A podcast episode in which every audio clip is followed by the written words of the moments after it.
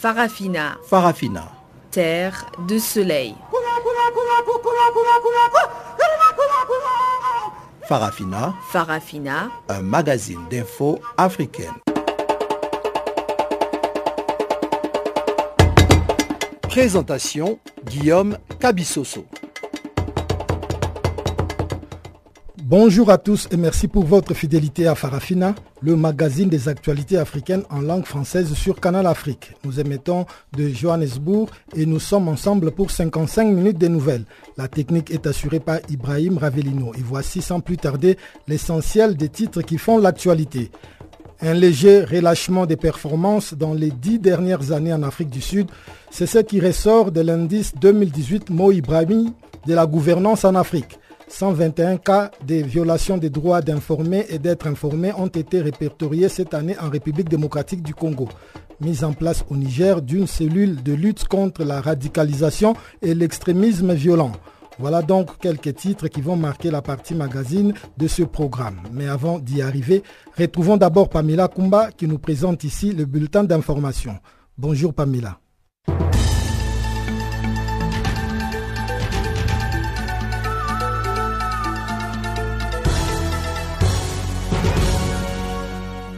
Bonjour à tous et commençons tout de suite ce bulletin par la Centrafrique. Le ministre français des Affaires étrangères, Jean-Yves Le Drian, est à Bangui depuis jeudi. Il a annoncé lors d'une conférence de presse que la France va accorder à la Centrafrique une aide de 24 millions d'euros et livrer des armes à ce pays en proie à la violence et à l'instabilité. Jean-Yves Le Drian a signé des conventions d'aide traduisant cette enveloppe qui contribuera notamment au paiement d'arriérés de salaire et de retraite. L'enveloppe servira aussi à développer les territoires proches du Cameroun, touchés par d'importants déplacements de population et installer des ponts afin de désenclaver plusieurs régions. Le chef de la diplomatie française a également annoncé que Paris livrera à Bangui 1400 fusils d'assaut destinés à équiper les forces armées centrafricaines dans leur mission de pacifier le pays. Cette visite du ministre français des Affaires étrangères se tient alors que la Russie a déployé une équipe de cinq officiers militaires 170 instructeurs civils et livré des armes à l'armée nationale après avoir obtenu une exemption à l'embargo de l'ONU. L'Éthiopie marque l'histoire en nommant jeudi pour la première fois une femme présidente de la Cour suprême. Le Parlement éthiopien a désigné Misa Ashenafi comme présidente de la Cour suprême après les propos du Premier ministre Abiy Ahmed qui souhaitait désigner une femme à la présidence du pays ou à un poste plutôt honorifique. Le Premier ministre a d'ailleurs donné la moitié des portefeuilles aux femmes dans son gouvernement composé de 20 ministres. Fitsum Arega, un des conseillers du Premier ministre Abiy Ahmed, a réagi à cette nomination en tweetant que la marche de l'Éthiopie vers la parité entre les sexes au poste clé de direction se poursuit sans relâche. La nouvelle présidente de la Cour suprême, Misa Ashenafi, est l'une des avocates les plus expérimentées d'Éthiopie et une militante des droits des femmes. Elle a participé à la rédaction de la Constitution éthiopienne et elle a fondé l'Association des femmes avocates éthiopiennes, selon le média d'État Fana. Et puis, commémoration ce 2 novembre de la journée internationale contre l'impunité des crimes commis contre les journalistes. Cette journée a été instaurée par l'ONU en mémoire des hommes de médias assassinés dans l'exercice de leur métier comme Ghislaine Dupont et Claude Verlon. Ses confrères de Radio France Internationale ont été assassinés au nord du Mali le 2 novembre 2013. Il faut noter par ailleurs que la cinquième bourse Ghislaine Dupont et Claude Verlon a été remise ce vendredi aux Ivoiriens Tabi Badjo Marina Java, récompensé pour son reportage intitulé L'absence de dialogue dans l'éducation traditionnelle en Côte d'Ivoire, et Amand Baptiste Ado pour son travail technique sur le reportage Les cours communes à Abidjan. Selon l'UNESCO, depuis le début du XXIe siècle, ce sont plus de 700 journalistes qui ont été tués parce qu'ils tentaient d'informer le public sur les faits dont ils avaient été témoins. Plus grave encore, à peine 10% des crimes commis contre les professionnels des médias ont abouti à une condamnation de leurs auteurs. Et allons au Togo maintenant. La coalition des 14 partis de l'opposition sera aux côtés du Front citoyen Togo debout dans les rues samedi pour réclamer la libération immédiate et sans condition de tous les détenus politiques. Dans un communiqué publié vendredi, la coalition des 14 partis de l'opposition, par la voix de sa coordinatrice Brigitte Kafui Ajak Magbo Johnson, appelle ses militants et sympathisants ainsi que les populations togolaises à répondre massivement au mot d'ordre du Front citoyen Togo debout. Le dit communiqué exhorte les populations à consentir ce sacrifice pour soutenir haut et fort la nécessité de la mise en œuvre des mesures d'apaisement de la CDAO. Le Front citoyen Togo debout organise cette manifestation afin d'exiger la cessation des violences, des tracasseries policières, des menaces et intimidations exercées sur les citoyens togolais. Le front réclame aussi le retour des réfugiés et des personnes déplacées ayant fui les répressions policières, l'arrêt du processus électoral unilatéral en cours, la mise en œuvre des réformes constitutionnelles, institutionnelles et électorales avant toute élection au Togo. Et on termine avec cette nouvelle qui nous vient du Nigeria. Le gouvernement fédéral a confirmé un rapport qui place le Nigeria en tête de liste des pays où la transmission du VIH-Sida de la mère à l'enfant est élevée dans le monde. L'information publiée par Kwasi.com chiffre à 30% le nombre de contaminations. C'est le ministre nigérian de la Santé, le professeur Isaac Adewole, qui s'exprimait à Abuja lors du lancement de la feuille de route sur la mise en œuvre du traitement national et la prévention de la transmission mère-enfant du VIH-Sida, qui a confirmé que le Nigeria expérimente actuellement 30% de contamination de la transmission du VIH-Sida de la mère à l'enfant.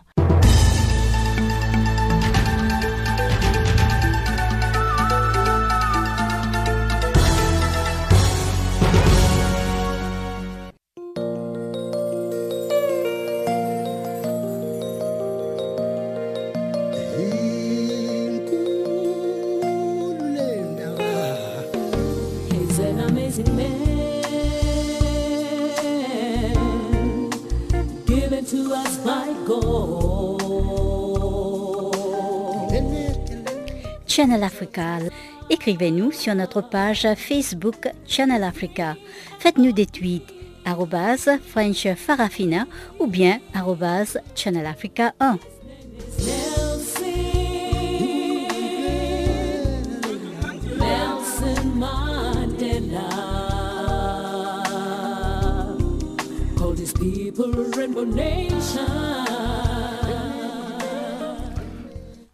Rebonjour à tous. Nous ouvrons cette édition par la République démocratique du Congo où l'ONG Journalistes en danger a répertorié 121 cas de violations des droits d'informer et d'être informés cette année dans ces pays, dont 54 cas à Kinshasa et 20 au Nord Kivu.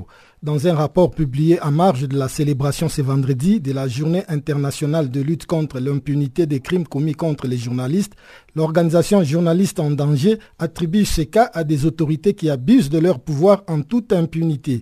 Gisèle Kaimbani est notre correspondante à Goma. 121 cas d'atteinte à la liberté de la presse répertoriés en RDC entre les 2 novembre 2017 et les 2 novembre 2018, dont la grande partie répertoriée en ville-province de Kinshasa et au nord Kivu, à l'est de la RDC. Tover Aoundi, correspondant principal du journaliste d'Angéged au nord Kivu, en marge de la célébration de la journée internationale de lutte contre l'impunité des crimes commis contre les journalistes, dit que le nord Kivu constitue maintenant une alerte rouge pour les journalistes, vu le nombre de cas ayant monté cette année. De 2 novembre 2017 au 2 novembre 2018, en RDC, nous avons répertorié 121 cas d'atteinte à la liberté de la presse. De 121 cas d'atteinte à la liberté de la presse, nous avons établi également la liste des 11 ou 13 bourreaux de la liberté de la presse. Nous établissons ces rapports avec euh, des cas spécifiques par province. La première province euh, méchante contre les journalistes, c'est la ville province de Kinshasa avec 54 cas d'atteintes. La deuxième mauvaise province, c'est le Nord Kivu qui totalise 20 cas. Et l'année 2017, il y avait également 121 cas sur l'ensemble du pays. Cette année, il y a 121 cas également. Mais le Nord Kivu avait 17 cas l'année 2017. Mais cette année, le Nord Kivu a 20 cas, donc 3 cas de plus. Ce qui constitue une alerte rouge. Cependant, on doit quand même euh, préciser qu'au Nord Kivu, les différents prédateurs de la liberté de la presse ne sont pas les autorités politiques, pour la plupart. Ce sont les services de, l'ordre, notamment la police, qui vient en tête, euh, les services des renseignements, et l'armée et d'autres groupes, groupes rebelles. Il y a aussi des individus qui agissent au nom, nom de l'autorité, mais qui, qui font malheureusement une prédation de la liberté de la presse. Ce sont des cas que nous connaissons vous. Pour ça, nous pensons que 2018, qui va bientôt se terminer par les élections, doit être euh, une période euh, charnière pour éviter que les journalistes soient toujours menacés dans l'exercice de leur profession. Gabriel Ouamenia, un journaliste de Goma, témoigne avoir été plusieurs fois séquestré, menacé, intimidé dans l'exercice de son métier au Nord Kivu, une région turbulente avec des groupes armés ayant défilé dans l'est de la RDC. Euh, j'ai été la cible d'une menace verbale, une menace ouverte une menace sérieuse euh, de la part d'un officier. J'avais traité un sujet par rapport au, meurtre d'un jeune homme, un étudiant, qui a été tabassé par les éléments de la police. Ça, je le confirme. Après avoir creusé, après avoir recoupé les sources, nous avons traité le sujet d'une manière professionnelle tout en respectant l'éthique et la déontologie. On a appelé même l'officier concerné, que c'est lui qui assumait l'intérim à cette époque-là, pour lui demander son avis. Nous avons avons recoupé les sujets, nous sommes venus vers lui pour confirmer les faits et lui a répondu qu'il n'était pas au courant et qu'il va s'investir et si les faits sont prouvés, les auteurs seront déférés devant la justice. Au cours d'un voyage, j'ai été menacé ouvertement des menaces sérieuses et surtout j'ai travaillé dans des environnements difficiles. Je vais dire que l'Est du pays est considéré comme quoi Les foyers de plusieurs tensions. Il y a eu plusieurs rébellions, il y a eu plusieurs euh, groupes armés, mais j'ai travaillé dans ce contexte-là.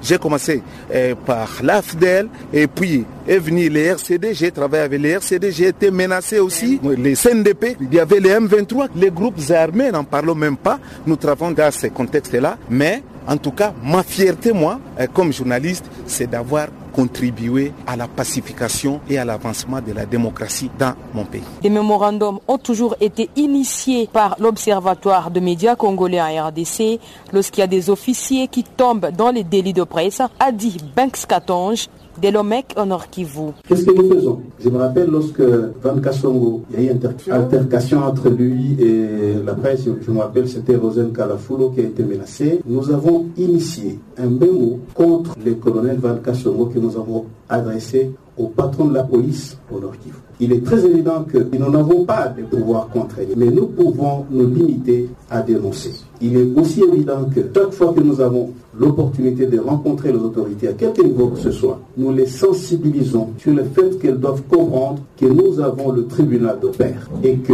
en cas de faute commise par les journalistes, qui nous laissent, nous, les journalistes, juger ces mêmes journalistes. Depuis Goma, Gisèle Kaimbani pour Canal Afrique. Restons toujours en République démocratique du Congo où quelques semaines avant la tenue des élections prévues en décembre prochain, une réunion sur l'évolution du processus a eu lieu cette semaine à Kinshasa.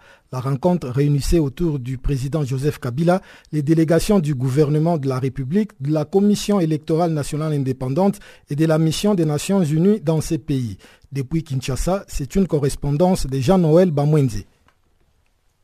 La rencontre sur l'évolution du processus électoral en cours ici, en République démocratique du Congo, une rencontre dirigée justement par le président Joseph Kabila, a eu lieu à la Cité de l'Union africaine, ici à Kinshasa. Au cours de cet échange, il a été question des options levées par la République démocratique du Congo pour garantir sa souveraineté sur ce processus, notamment le financement, la sécurisation et la prise en charge logistique. Une rencontre sur laquelle revient le vice-premier ministre en charge des affaires étrangères Léonard En gros, il a été question d'une séance d'échange pour mettre à niveau tout le monde qui participe au processus quant à l'évolution euh, ce processus qui a atteint sa vitesse de croisière. La communauté internationale au travers de la MONUSCO a été pleinement informée. Euh, nous pensons donc que plus rien ne s'oppose à ce que euh, ces choses se tiennent. La conclusion a été telle que les différents défis sécuritaires, logistiques, opérationnels, financiers ont été relevés ou ce qui en reste est en train de l'être, de sorte que ce processus connaisse un atterrissage en douceur. La délégation de la MONUSCO, la mission des Nations Unies ici, était conduite à la Cité de l'Union africaine par la représentante spéciale du secrétaire général des Nations Unies dans ce pays. Dans tous les cas, pour Madame Leila Zerougui, qui a qualifié de positif la rencontre, de tels échanges restent d'une importance capitale au moment où il ne reste que quelques semaines seulement avant la tenue des élections très attendues. On s'approche du jour J et donc c'est important qu'au moins on, est, euh, on soit au même niveau d'information, qu'on puisse échanger, qu'on puisse euh, voir dans quelle mesure nous pouvons apporter une contribution. La RDC assume l'organisation des élections au niveau logistique, au niveau financier. Euh, en tant que partenaire, nous travaillons aux Nations Unies, nous travaillons aussi avec une coopération au niveau technique avec la CENI. C'est quelque chose qui a été aussi rapporté aujourd'hui devant, devant le président de la République. Ça ne peut être que positif. Nous sommes des partenaires, nous travaillons ensemble et nous devons absolument nous concerter échanger. Je pense que c'est une excellente chose. Il faudra la saluer et il faut continuer à avoir cet échange. Donc c'était une opportunité. Je remercie le président de la République d'avoir initié, pris le temps d'être là avec nous, d'initier ce genre de réunion et, de nous donner aussi la parole, d'intervenir sur des questions qui sont au cœur de la gestion gouvernementale et ça a été un échange très positif. Une opportunité pour le président de la CENI, la Commission électorale nationale indépendante, de souligner que rien ne pourra encore retarder ces élections. Cornet Nanka a précisé que les trois élections à organiser le 23 décembre prochain, à savoir la présidentielle, les législatives nationales et les législatives provinciales, auront bel et bien lieu, même s'il y a encore des défis à relever. D'abord, c'était question de préciser que dans 53 jours exactement, nous allons avoir le scrutin.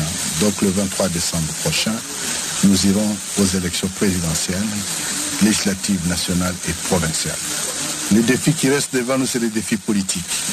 Nous encourageons les acteurs politiques de s'impliquer désormais parce que dans quelques 23 jours va commencer la campagne. Il y a le défi, bien entendu, aussi sécuritaire. C'était l'occasion d'échanger avec, et cela a été présenté par le ministre de l'Intérieur, les défis qui nous restent ou les quelques endroits qui restent où se posent encore certaines questions sécuritaires, mais aussi la question préoccupante d'Ebola. Et à ce sujet, le ministre de la Santé a présenté les niveaux des ripostes qui évoluent plutôt bien. Ainsi, nous avons fort espoir que l'élection se tiendra dans tout le pays. Il, était aussi question de parler des défis financiers et logistiques. Et c'est ce qui a été fait. On met le tout pour voir dans quelle mesure nous allons avoir les élections le 23 décembre. Et nous les confirmons, le 23 décembre prochain se tiendront les élections. Jean-Noël Bamoisé pour Canal Africa Kinshasa.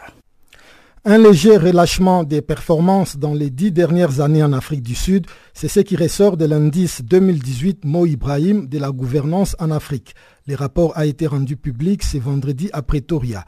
L'événement qui a réuni des décideurs, des dignitaires internationaux, des partenaires, des universitaires, des membres de la société civile et des chefs d'entreprise a débattu des conclusions de l'IIGA à la suite de son lancement mondial le 29 octobre dernier. Pour plus de détails, suivant les explications de Jean-Yves Adou, chef de division au mécanisme africain d'évaluation par les pairs et un des panélistes.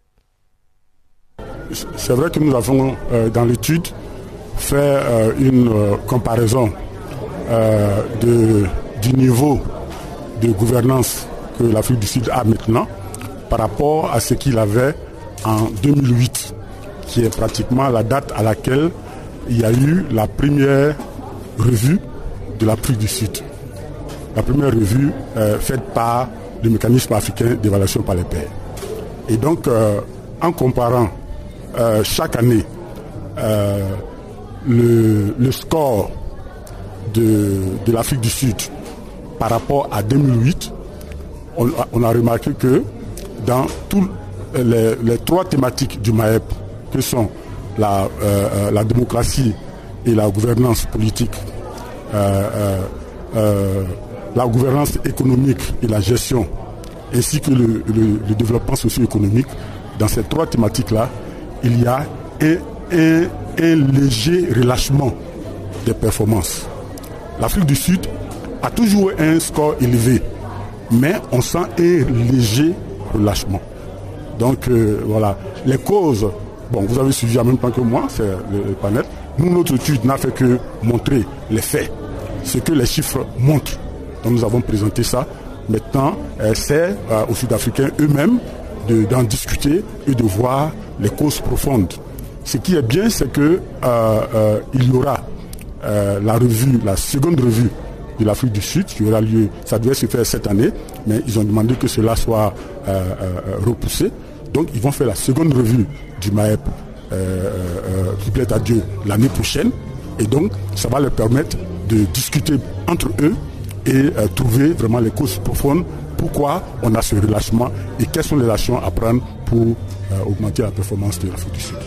Monsieur Jean-Yves, c'est vrai que vous n'avez fait que donner les faits que vous avez pu constater hein, par rapport à la situation de l'Afrique du Sud, mais tout au moins vous pouvez avoir une idée ne fût-ce qu'éphémère, sur euh, les grandes lignes qui font euh, les causes de ces ralentissements.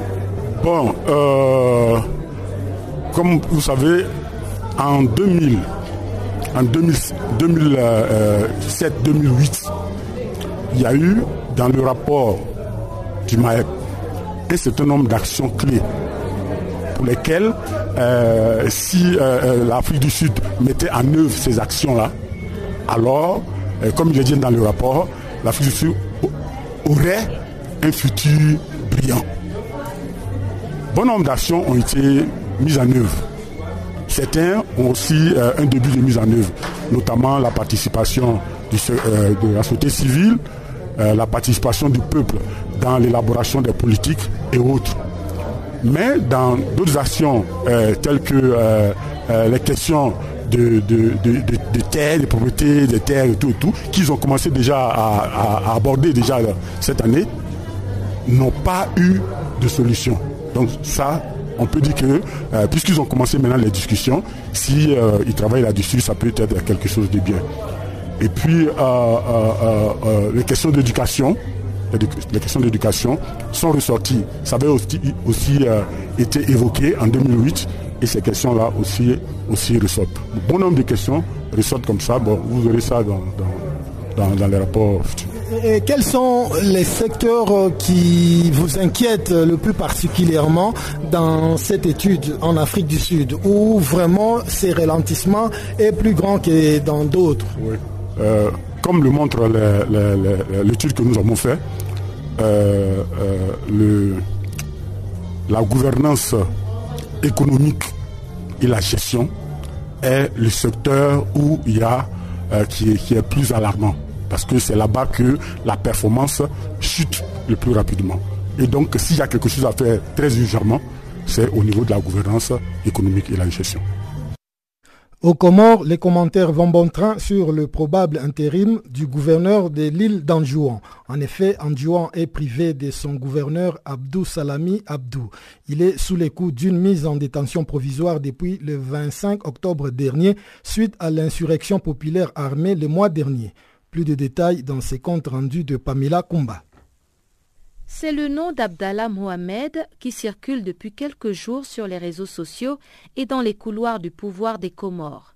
Le directeur de cabinet du gouverneur, Abdou Salami Abdou, est vu comme le probable intérimaire du gouverneur d'Anjouan, bien que la loi fondamentale des Comores prévoit qu'en cas d'empêchement définitif du gouverneur, l'intérim soit assuré par le secrétaire général du gouvernorat mais celui-ci pourrait aussi à son tour être empêché car impliqué dans la révolte populaire qui a embrasé l'île du 15 au 20 octobre dernier.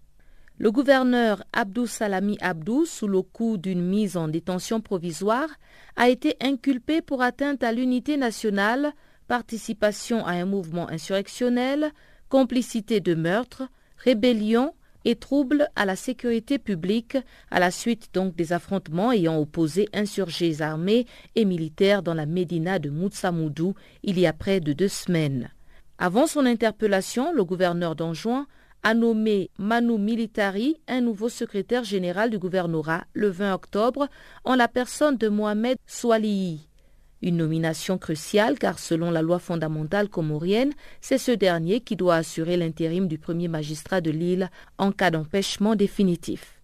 Au dire de certains analystes, cette nomination visait à garantir que le gouvernorat sera toujours dirigé par un partisan pur du parti Djoua, l'opposition principale, à la tête d'Anjouan en cas d'empêchement.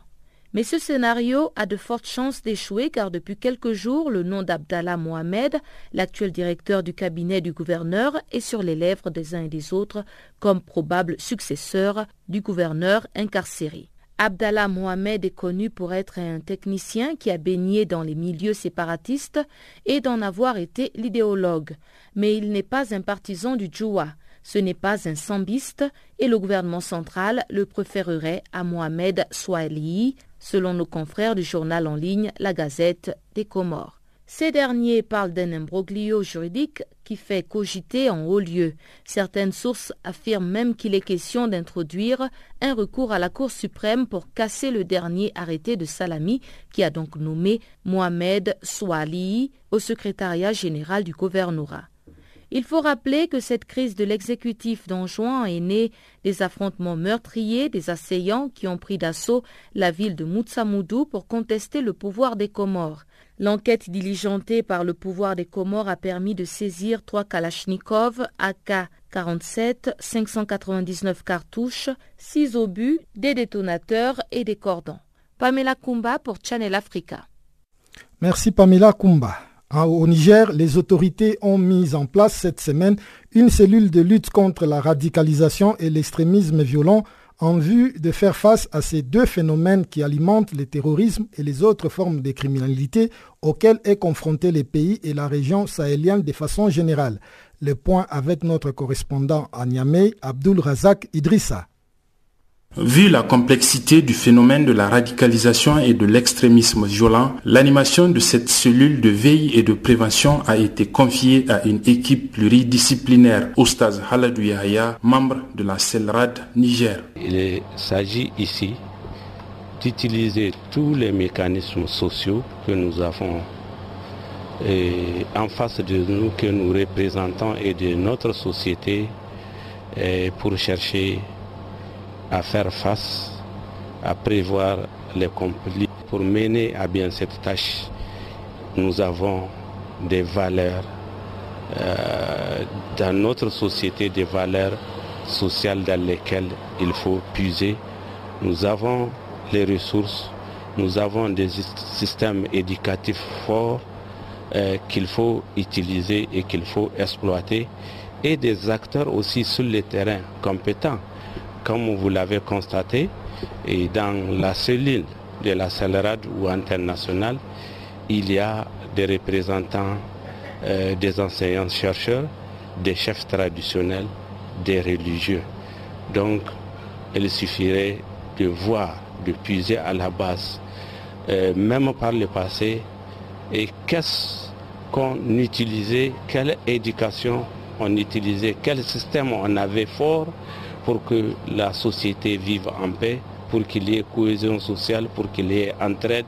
Le contexte et les enjeux de la mise en place de cette cellule a été rappelé aux membres par le secrétaire général du ministère de l'Intérieur au lancement des activités, Ider Adamou. La création d'une antenne nationale de prévention de la radicalisation et des crimes violents et qui est le répondant de la cellule régionale de prévention de la radicalisation et des crimes violents, c'est le RAD, tire sa source dans l'axe gouvernance du secteur permanent du G5 Sahel.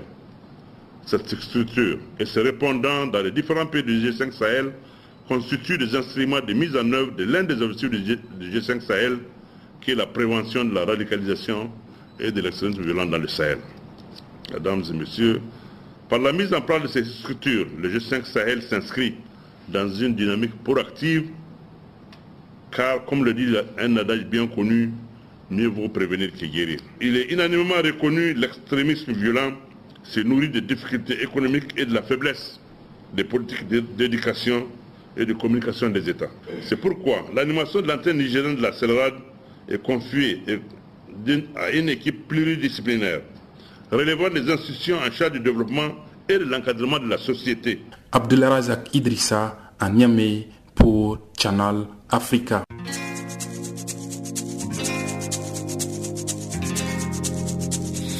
Vous écoutez Farafina, un programme en français sur Canal Afrique émettant de Johannesburg. Pour vos réactions à nos émissions, écrivez-nous soit à l'adresse électronique suivante farafina.channelafrica en un seul mot, .org, ou envoyez-nous un SMS au numéro qui suit 00 27 833 81 56 59.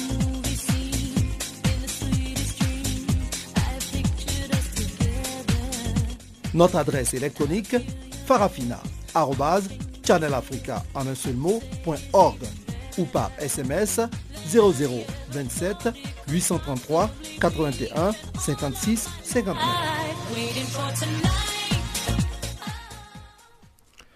Place à présent à Barthélémy Nguessan qui va décortiquer pour nous ce qui fait la une de l'actualité dans le monde économique.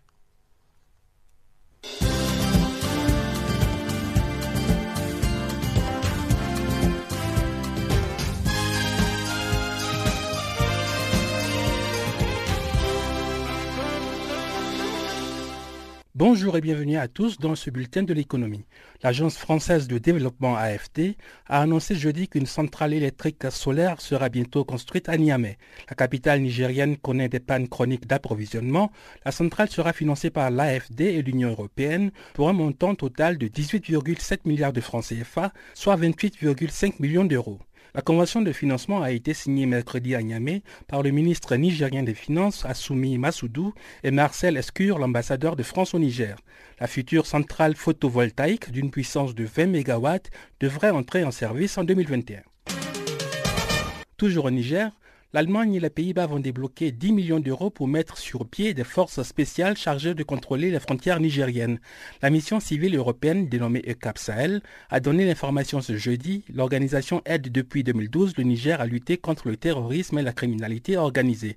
ECAP Sahel, le Niger et les Pays-Bas ont signé mercredi à Niamey la convention pour le financement de cette force dénommée Compagnie mobile de contrôle des frontières. Steph Bloch, le ministre des Affaires étrangères des Pays-Bas, a indiqué que son pays va contribuer pour 4 millions d'euros et l'Allemagne pour 6 millions. Le chef de la diplomatie des Pays-Bas est en visite au Niger. Il a précisé qu'il allait travailler avec le gouvernement nigérien dans la lutte contre la migration irrégulière, le trafic de drogue et des armes. M. Steph Bloch a déclaré que les fonds seront confiés à ECAP Sahel et vont servir à la formation, l'entraînement et l'équipement des centaines de policiers nigériens. Dans une première phase, deux compagnies fortes de 250 policiers nigériens seront positionnées à Maradi et Birnin Koni, deux régions proches de la frontière avec le Nigeria, un des gros pourvoyeurs de clandestins transitant par le Niger en direction de l'Europe. Selon les statistiques européennes, environ 90% des migrants d'Afrique de l'Ouest traversent le Niger pour gagner la Libye et l'Europe. La banque sud-africaine Netbank Group vise l'Afrique de l'Ouest. En partenariat avec la banque panafricaine EcoBank, elle vise la gestion des fortunes dans cette région qui connaît une croissance économique rapide. Netbank constitue le plus grand actionnaire d'EcoBank avec une participation de 21%. La banque sud-africaine a commencé à proposer des produits de gestion de patrimoine aux clients de cette banque panafricaine en Côte d'Ivoire. Le Sénégal, le Bénin et le Burkina Faso pourraient aussi être les autres cibles de cette banque sud-africaine. Il faut dire que Netbank envisage pour les pays anglophones de l'Afrique de l'Ouest une expansion au Ghana en 2019 à partir de sa base du Nigeria. Et puis en Égypte, le FMI propose un nouveau plan d'aide de 2 milliards de dollars. Le Fonds monétaire international estime que l'Égypte a poursuivi ses bonnes performances. Le FMI indique encore que le pays a enregistré d'énormes progrès économiques d'après un rapport d'une mission d'experts sur place. Le versement qui reste à être approuvé par les instances dirigeantes de l'institution monétaire internationale s'inscrit dans le cadre d'un programme de soutien de 12 milliards de dollars approuvé en novembre 2016.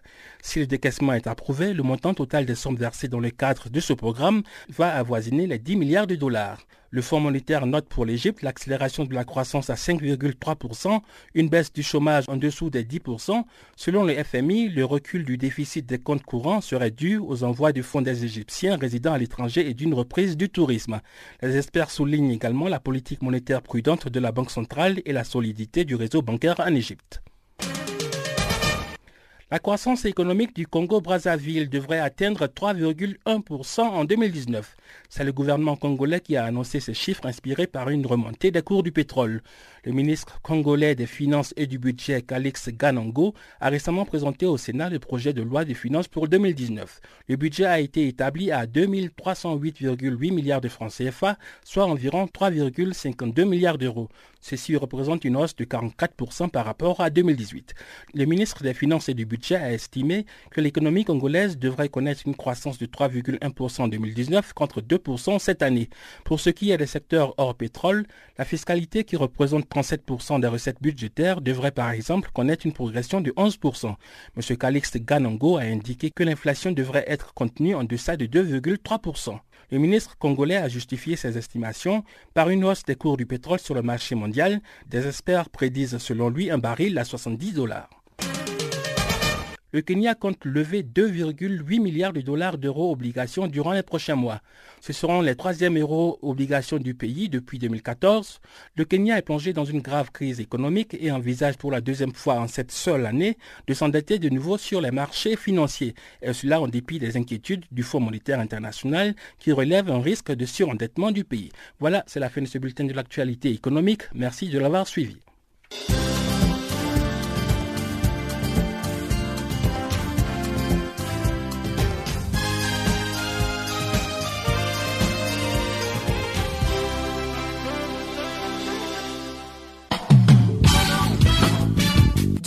Sur Channel Africa. Farafina, votre programme en français, change d'horaire sur nos différentes plateformes.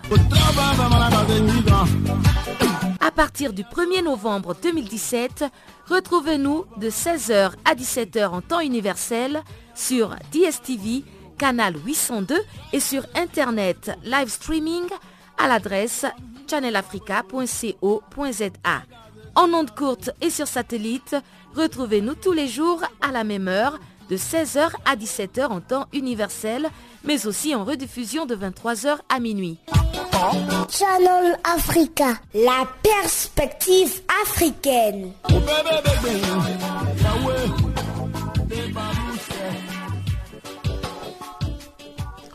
Fin de la visite du ministre français des Affaires étrangères à Bangui. Jean-Yves Lédrian a signé plusieurs conventions d'aide promettant 24 millions d'aides à la Centrafrique. Le ministre français des Affaires étrangères a aussi promis que Paris va livrer des armes aux forces nationales de défense. Jean-Yves Lédrian a tenu à rassurer du soutien continu de Paris à la République centrafricaine. Réaction de l'honorable député André Nalke Dorogo, recueilli ici par Pamela Kumba. Il est arrivé, euh, semble-t-il que il voudrait euh, euh, renouer, euh, sinon intensifier les relations avec la République centrafricaine. Parce qu'aujourd'hui, il doit être en rencontre avec le président de la République et la MINUSCA. Mais d'aucuns mm. parlent d'un conflit d'intérêts entre la France et la présence des Russes. Vous partagez aussi cet avis? Mm, Conflit d'intérêts, je ne sais pas. Bon, ce n'est pas, pas mon, point de vue. Mais euh, je sais que dans les relations euh, diplomatiques, euh, notre pays voudrait élargir son champ. Et c'est à ce titre-là que la Russie est là. je précise que la Russie est là sur la base de l'accord donné par le Conseil de sécurité. Maintenant, est-ce qu'il y a d'autres données? Je ne sais pas. Et on a lu euh, que la France a promis de donner 24 millions d'euros et livrer des armes euh, à la Centrafrique. Est-ce que la Centrafrique n'est plus sous embargo? Bien, euh, je pose la question pour vous. Nous souhaiterons, souhaiterions que l'embargo soit levé, mais si la France nous fait cette offre, c'est avec plaisir, en espérant que l'embargo soit totalement levé pour permettre la remobilisation, le réarmement et euh, l'opérationnalisation des forces armées centrafricaines. En tout cas, c'est le souhait de la population.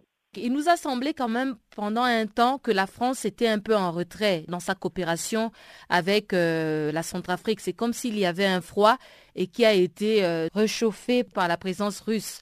Est-ce que les relations étaient toujours au beau fixe ou bien effectivement, à cause de la présence russe, la France éprouve le besoin de marquer à nouveau sa présence en Centrafrique? Bien, euh, on est dans, le, dans, dans une dynamique où euh, on n'a pas beaucoup de recul. Donc, euh, on attend un peu de voir les tenants et les aboutissants. Mais nous souhaiterions que dans le cas, où notre pays se trouve, que toutes les coopérations puissent être activées pour nous permettre de sortir durablement de cette crise. La Russie est-elle toujours impliquée euh, dans les négociations? Entre les différents groupes rebelles et le gouvernement centrafricain Bien, il y a eu euh, la réunion de Khartoum. Selon ce qu'on dit, on souhaiterait élargir que toute la communauté internationale soit là, mais qu'il n'y ait pas d'exclusivité. Maintenant que la Russie, euh, comme euh, membre de la communauté internationale, voudrait jouer une partition, nous souhaiterions que cela se fasse dans l'intérêt supérieur du peuple centrafricain. C'est ce que nous demandons. Mais à ce jour, les rebelles demeurent campés sur leur position. Bien, madame, il fait un peu la danse du yo-yo. un pas en avant, peut-être deux en arrière, mais nous souhaiterions que toutes les parties s'engagent pour que nous allions à la fin de ce conflit qui, qui n'a trop duré. Direction à présent la Libye où le Premier ministre Fayez Serraj a appelé jeudi les comités de sanctions du Conseil de sécurité de l'ONU à lever partiellement l'embargo sur les armes imposées à son pays. Serraj, qui bénéficie du soutien de l'ONU, a lancé son plaidoyer lors d'une rencontre à Tripoli avec Olof Skok, le président du comité des sanctions contre la Libye. Le Conseil de sécurité a imposé depuis février 2011 un embargo sur la vente et la fourniture d'armes à la Libye. Depuis la chute de Mohamed Kadhafi, le pays est plongé dans un chaos politique et fait face à des conflits armés. Barthélémy Nguessan pour les comptes rendus. Le Premier ministre libyen Fayez Serraj a plaidé ce jeudi pour une levée partielle de l'embargo sur les armes imposées à son pays. C'est un communiqué publié par le service de presse de la primature libyenne qui a rapporté l'information. Le document souligne que la levée des sanctions allait aider à soutenir les efforts déployés pour lutter contre le terrorisme et l'immigration clandestine. Le texte précise que le Premier ministre libyen a invoqué la levée partielle de l'embargo lors de l'entretien à Tripoli avec Olof Skog, le président du comité de sanctions contre la Libye. Selon le rapport du service de presse de la primature libyenne, M. Serraj a expliqué qu'il y a ceux qui fournissent des armes et de l'argent illégalement à certaines parties en Libye, alors que des restrictions sont imposées au gouvernement légitime. Le Premier ministre libyen a souligné, d'après le communiqué, que les rapports du comité des sanctions apportent la preuve de toutes les violations commises au cours de ces dernières années. M. Serraj a par ailleurs demandé que son gouvernement puisse gérer les fonds libyens bloqués à l'étranger afin de pouvoir tenir ses engagements économiques. Depuis le renversement de Muammar Kadhafi en octobre 2011, la Libye est en proie à un véritable chaos en termes de sécurité. Le pays est rongé par des divisions tribales sur fond d'attentats réguliers ainsi que de trafic d'êtres humains, de drogue et d'armes. Le conflit majeur qui déchire la Libye est d'origine politique. Il oppose principalement deux groupes, notamment le gouvernement d'union nationale basé à Tripoli qui est reconnu par la communauté internationale et un gouvernement parallèle dans l'est du pays soutenu par le maréchal Haftar. À ces deux protagonistes, il faut ajouter Aguilar Ila Salah, le président de la Chambre des représentants Issa, et Khaled al-Mishri, le président du Conseil d'État. Ces quatre principaux acteurs de la crise politique libyenne s'étaient rencontrés fin mars 2018 à Paris en France pour régler la crise libyenne. L'envoyé spécial de l'ONU pour la Libye, Gassam Salamé, avait souligné que cette réunion était historique parce qu'elle avait rassemblé pour la première fois des responsables qui ne se reconnaissent pas. Dans la capitale française, les quatre dirigeants ont convenu d'une feuille de route qui vise à sortir la Libye du chaos sept ans après la chute de Muammar Kadhafi. Les protagonistes se sont mis d'accord, entre autres, pour la tenue d'élections présidentielles et parlementaires le 10 décembre prochain. Ils se sont par ailleurs engagés à accepter les résultats des élections et à veiller à ce qu'un financement approprié et que des dispositions solides en matière de sécurité soient mises en place. L'accord entre les principaux acteurs de la crise politique libyenne souligne que ceux qui enfreindront ou entraveront le processus électoral auront à en rendre compte. Le document prévoit également de mettre fin progressivement à l'existence du gouvernement et des institutions parallèles et le lancement immédiat des travaux en vue de l'unification de la Banque centrale libyenne et la poursuite des efforts menés en vue de l'unification des forces de sécurité. L'accord a été le fruit de longues discussions entre les différentes parties libyennes. Il a été lu à l'issue d'une conférence internationale organisée par la France sous les auspices des Nations Unies en présence d'une vingtaine de pays et de quatre organisations internationales. La Libye, qui est en plein chaos politique, fait face à des attaques de l'organisation terroriste sur son territoire. Barthélémy Nguessan pour Channel Africa. Alors que le secrétaire général des Nations Unies, Antonio Guterres, a participé mercredi à New York à une cérémonie interconfessionnelle de solidarité avec Pittsburgh à la suite de la fusillade meurtrière qui a fait 11 morts dans une synagogue de cette ville américaine, le président des comités des droits de l'homme de l'ONU et président du comité contre l'élimination de la discrimination raciale, Noureddin Amir, a lancé depuis New York une condamnation de cet acte haineux. On écoute Noureddin Amir au micro de Christina Silvero. Je suis, euh, comme tant d'autres, abasourdi par la continuité de tous ces crimes qui se développent de plus en plus dans le monde et récemment à Pittsburgh. Et c'est au nom de tous les comités des droits de l'homme des Nations Unies, dont je suis à l'heure actuelle le président, puisque élu cette année en tant que président de tous ces comités, et bien entendu en tant que président du comité des Nations Unies pour euh, lutter contre toutes les formes de discrimination raciale. Donc, c'est à ce titre, et bien sûr à titre personnel, que je condamne cet acte. C'est un acte odieux, c'est un acte qui n'a plus de qualificatif, et aujourd'hui je tiens absolument à présenter toutes mes condoléances aux familles des victimes. Aujourd'hui on peut s'attaquer à des familles, à des personnes, et cela continue. Il y a lieu ici, pour moi, l'occasion, non seulement de condamner de la manière la plus ferme ces actes odieux, mais d'inviter tout un chacun à une lutte permanente contre cette forme dégoûtante d'agir de la part de ces extrémistes qui ne savent pas autre chose que la violence qu'ils n'arrivent même plus à contrôler. Aujourd'hui, nous avons un rôle à jouer, c'est celui de continuer notre lutte contre toutes les formes de racisme et, dans le cas précis, ce terrorisme international qui couvre tous les pays d'une manière générale. Même si vous trouverez des pays qui ne sont pas en guerre, mais à l'intérieur de ces pays, vous trouverez des actes complètement incroyables qui continuent à se développer. C'est extrêmement dangereux ce qui se passe à l'heure actuelle. Et encore une fois, je réitère toutes mes condoléances à toutes les familles victimes des crimes odieux qui a eu lieu à Pittsburgh dans votre rapport, vous tirez justement la sonnette d'alarme en disant que l'histoire a prouvé que rallumer les tensions ethniques pouvait avoir des conséquences dangereuses. Que dites-vous à ceux qui peuvent interpréter des actes comme ceux qu'on vient de voir à Pittsburgh comme des incidents isolés? Ça ne peut pas être des actes isolés. Ce ne sont pas des crimes qui peuvent être tout simplement punis par le droit pénal. Comme vous le savez, le droit pénal touche les personnes à titre individuel, jamais collectif. Or, ce sont des actes collectifs. On ne peut pas nier le fait que ce n'est pas un individu, pour une raison ou pour une autre, qui agit de cette manière. Il a certainement reçu des instructions de la part de tous ceux qui opèrent dans un cadre d'une collectivité et qui veulent mettre le monde en péril. À quoi attribuez-vous cette euh, recrudescence justement de ces groupes euh, extrémistes et de cette haine qui est euh, manifeste et véhiculée? Vous savez, c'est une guerre absolument atroce parce que c'est l'occasion pour des gens dont l'ignorance est avérée, et parfois il en est même qui ne sont pas du tout ignorants, mais qui rejoignent ces hordes d'ignorants pour remettre en question l'état du monde. Ce sont des gens qui veulent revenir à je ne sais quel siècle, au XIIe, au XIVe ou au XVIe siècle, pour essayer d'imposer une sorte, entre guillemets, de religion, qui n'est pas du tout une religion, mais tout simplement une idéologie religieuse fasciste, il n'y a pas d'autre nom, pour euh, pouvoir identifier euh, ces personnes. Et aucun droit pénal ne peut aller dans la direction de la punition de ces actes. Il s'agit d'une situation qui touche toute la communauté internationale.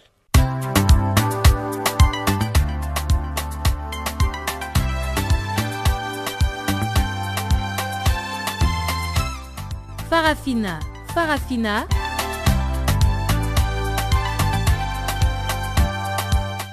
L'actualité panafricaine en français?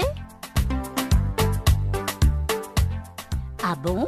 Mais oui, c'est tous les jours de lundi à vendredi 16h GMT. Sur Channel Africa.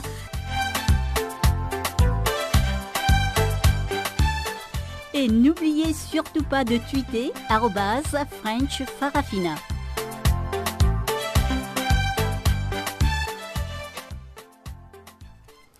Barthélémy Nguessan vient encore de faire son entrée dans ses studios, cette fois-ci pour nous présenter la page des sports.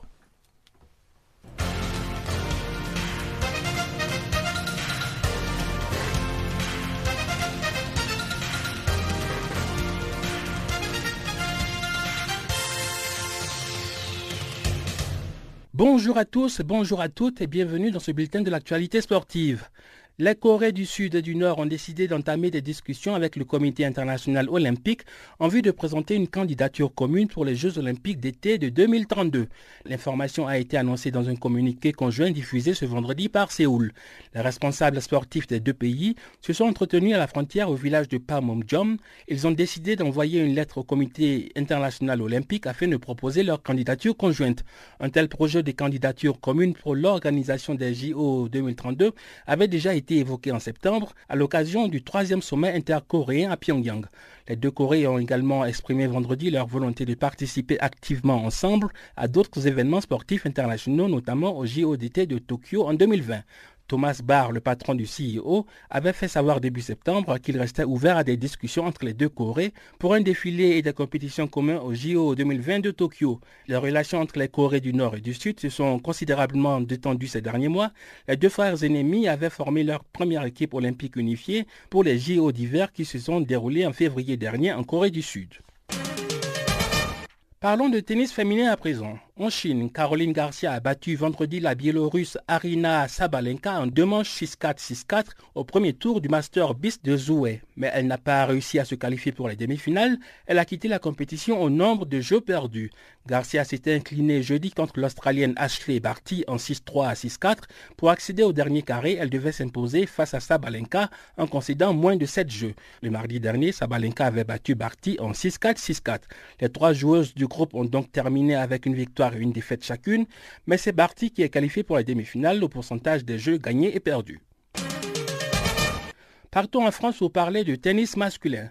Kei Nishikori s'est imposé jeudi contre Kevin Anderson en deux manches 6-4-6-4 et cela en huitième de finale du Rolex Paris Masters. Le Japonais a su varier son jeu pour se défaire facilement de son adversaire et terminer le match en beauté.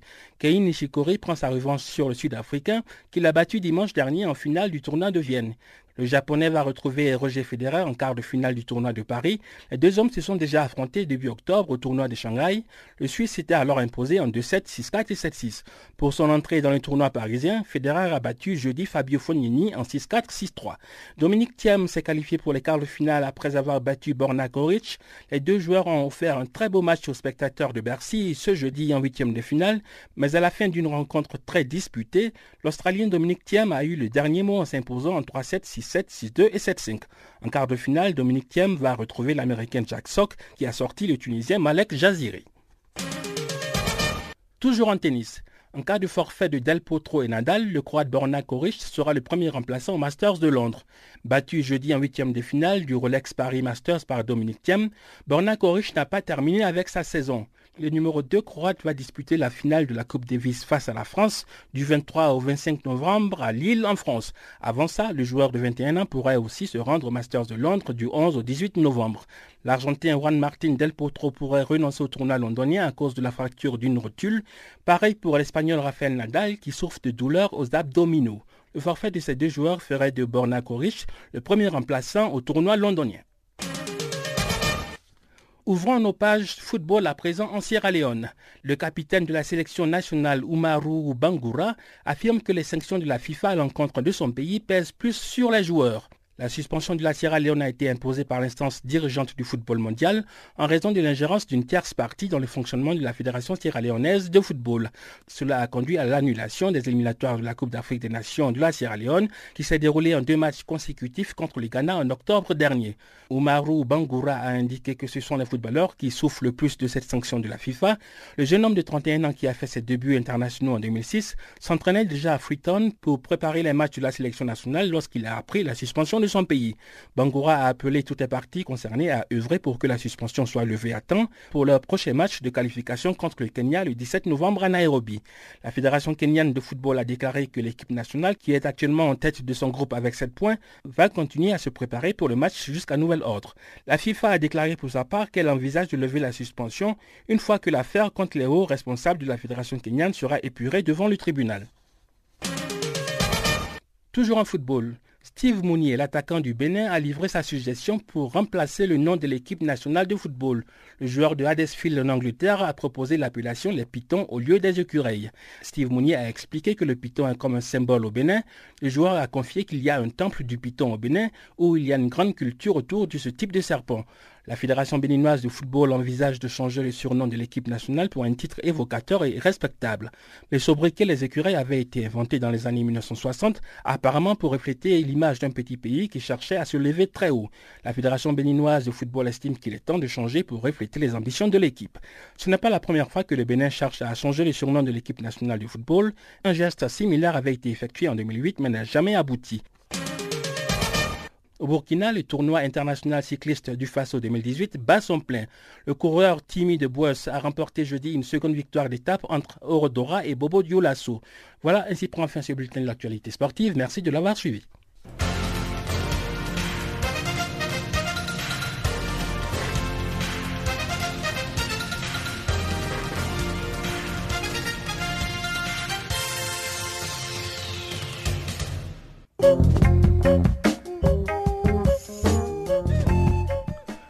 Voilà qui met aussi un terme à cette édition de Farafina sur Canal Afrique. Guillaume Cabissoso et toute l'équipe du service français vous remercient pour votre aimable attention.